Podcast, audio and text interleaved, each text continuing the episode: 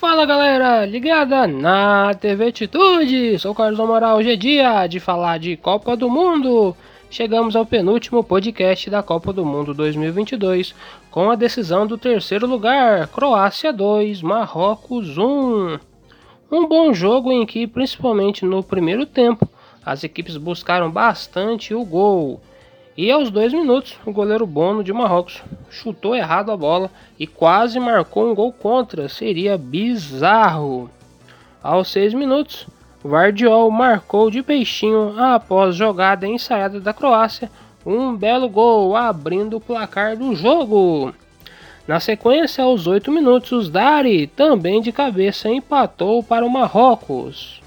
Aos 17, Kramiric de cabeça para a grande defesa de Bono. Aos 42, o lance capital da partida. Orsic finalizou.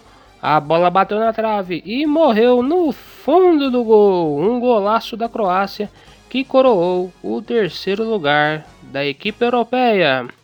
Segundo tempo, Orsic mais um belo chute de fora da área, mas não foi ao gol.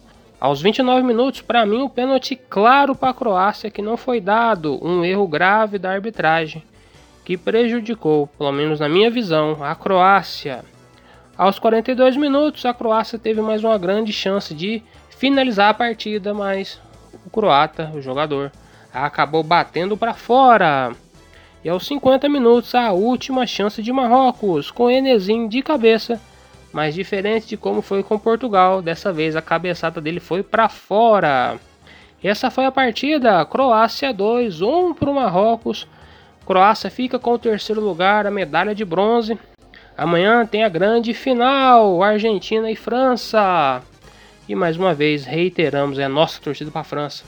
Espero muito que o Giroud e também o Mbappé possam brilhar na final, que o Lloris feche o gol e que o Mbappé mostre que foi mesmo o melhor jogador da Copa do Mundo. As últimas duas partidas ele não fez nada.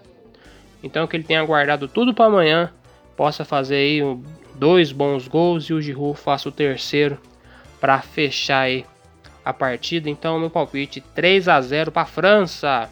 Se em 98 o Brasil perdeu de 3 a 0, então espero que a Argentina agora perca também pelo mesmo placar. É isso, galera. Tenha todos um ótimo dia. Nos vemos amanhã em mais uma TV Atitude Podcast. Forte abraço. Tchau.